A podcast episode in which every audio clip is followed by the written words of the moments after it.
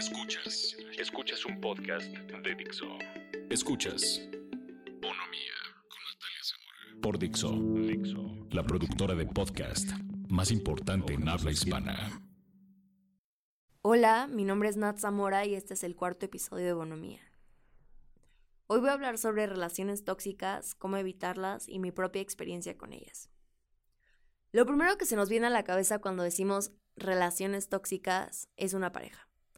Esa pareja que se la pasa peleando por todo. Uno respira y el otro ya se le está armando de pedo. A veces hay lágrimas, pero a la hora ya se andan dando besos y ya, como si aquí no hubiera pasado nada. Pero las relaciones tóxicas van más allá de esto.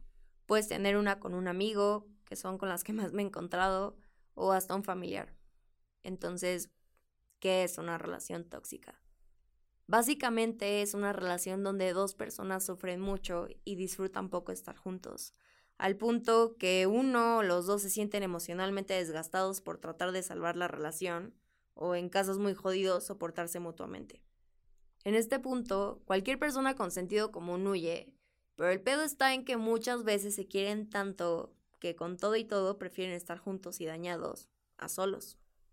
Hace un par de meses tuve una plática de orientación vocacional y espiritualidad y me topé con una señora muy sabia que me preguntó algo que ahora aplico para todo y es, ¿estás haciendo esto por amor o por ego? Y me mindfoqueó en el mejor de los sentidos porque tiene razón. ¿Estás con el vato que te hace llorar todos los días porque lo amas o porque te gusta ver tu teléfono con notificaciones de corazoncitos? Pasas tiempo con tu amiga que te hace mierda con sus comentarios pasivos agresivos porque de verdad te gusta estar con ella o porque prefieres estar mal acompañado a solo. ¿Vas a estudiar la carrera que tus papás quieren que estudies para evitarte una pelea más con ellos o porque realmente quieres estudiar eso? Sé que es muy fácil decirlo, pero cuando realmente reflexionas sobre tus relaciones de esa manera, pones todo en perspectiva y empiezas a acomodar tus prioridades. ¿Qué tiene más peso para ti en una relación? En mi corta y muy poca profesional experiencia, mezclada con un poco de ayuda de San Google y pláticas con mis amigas, encontré actitudes claves para identificar a una persona tóxica. Creo que principalmente te sientes física y mentalmente drenado después de estar con ellos. No es un sentimiento de satisfacción o de aprendizaje en cualquier sentido. Realmente solo te hacen sentir cansado. Te chantajean, se tiran al piso cada que algo no sale como esperaban y se victimizan a través de la manipulación para recibir algún tipo de validación o simplemente salirse con la suya. Son personas autoabsorbidas. Solo piensan en sus propios sentimientos, intereses o problemas. Generalmente no saben celebrar logros ajenos y se sienten invadidos por sentimientos de celos cuando el foco se mueve arriba de ti. Es como si tuvieran la intención de sutilmente meterte el pie cuando hay algo bueno en tu vida. Que una persona sea tóxica en una relación no significa que tengan malas intenciones o que en general sean malas. Y por más inventada que me escuche, simplemente sus vibras no están en frecuencia con las tuyas. Tienen expectativas y necesidades totalmente diferentes. Uno no va a cambiar su personalidad o forma de ser por complacer al de al lado, de la misma manera que no puedes recargar tu felicidad en felicidad ajena, porque si lo haces, te vas a sentir constantemente frustrado y decepcionado por no poder llenar un vacío emocional. Entonces, puedes hacer dos cosas. Sacarlos de tu vida o entender que ellos no van a cambiar por ti, porque si quisieras cambiar a alguien, el que está mal no es esa persona, eres tú. Porque para entender cualquier situación tienes que verla desde la perspectiva de todos. No puedes entender solo tu lado, porque a mí me ha pasado. Si todo el tiempo crees que tienes la razón, que el mundo conspira en tu contra y aparte esperas que siempre se disculpen contigo, a ver, primero, nadie va a querer estar contigo, pero tampoco vas a aprender o a crecer como persona. Para que una relación funcione tenemos que aprender a aceptar cuando la cagamos, pero también desde un principio poner tus propias barreras y hablar. Piensa en todos los pedos que te pudiste haber evitado si en vez de asumir o interpretar los pensamientos o emociones de alguien más desde un principio, hablaras. Mi primer acercamiento a la bendita toxicidad fue con una amiga que le pondremos a Andrea. Yo iba en primero de secundaria y ella iba en preparatoria y me acuerdo que yo me sentía la más cool porque me llevaba con alguien de prepa y Ahora que estoy en prepa, no entiendo por qué existe esta fascinación de llevarte con personas más grandes. Te das cuenta que todos somos unos tetos. Pero bueno, Andrea era una de mis mejores amigas. Le contaba todo. Error. Y yo de verdad estaba voladísima porque parecía que alguien había moldeado la personalidad de esta niña para que fuera extremadamente compatible con la mía. Ella era el tipo de persona que tu mamá te dice, no me late. Y tú hasta te enojas porque piensas que está creando un prejuicio en alguien con quien nunca ha hablado. No sé si es con todas las mamás o solo la mía, pero creo que tienen un sexto sentido o es psíquica o algo porque siempre terminan saliendo algo mal con las personas que me dicen, no me laten.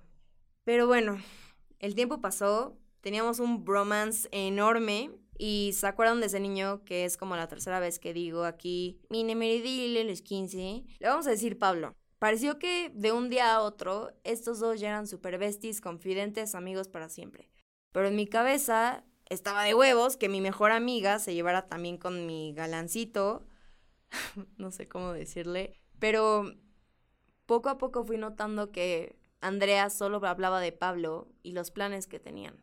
Claramente yo no estaba incluida en esos planes. Entonces empecé a malterciar con ellos. Y ahora, viendo atrás, esa Andrea nos salió vivísima. Pasó como un mes y yo ya casi no estaba con Andrea o Pablo, pero Andrea seguía súper atenta de cómo iba mi relación con Pablo y me aconsejaba para resolver mis pedos con él. Y de verdad le hacía mucho caso. Y pues todo es muy predecible en este punto, pero para hacer la historia corta, mi amiga no era realmente mi amiga. Se aprovechó de mi confianza y solo me estaba metiendo el pie para que ella pudiera estar con Pablo. Hay veces que vas a poder detectarlo antes y hacer algo al respecto, pero otras veces te agarra desprevenido. y lo único que puedo decir de lo que pasó es, así pasa cuando sucede. Creo que todas las personas llegan a nuestra vida por una razón porque aunque en el momento no entiendas el porqué de las cosas, solito todo se acomoda. Y tú tienes el poder de decidir quién se queda y quién se va. Y pues nada, ya saben que pueden encontrarme en Instagram como arroba natzamora y si alguien quiere mandarme su historia o un mensaje pueden hacerlo a bonomía con doble n arroba gmail.com. Puedes transmitir este podcast en iTunes, Spotify y Dixo.com. Adiós.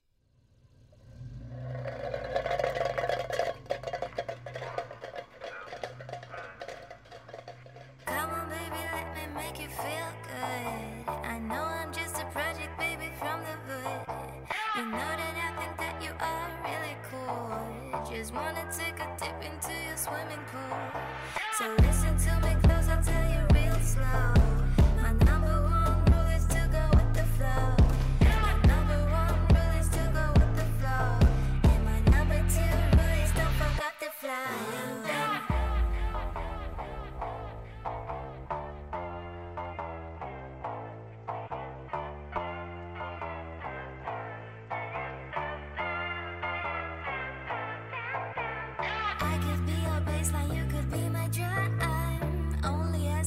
I think that you are fine. Pretty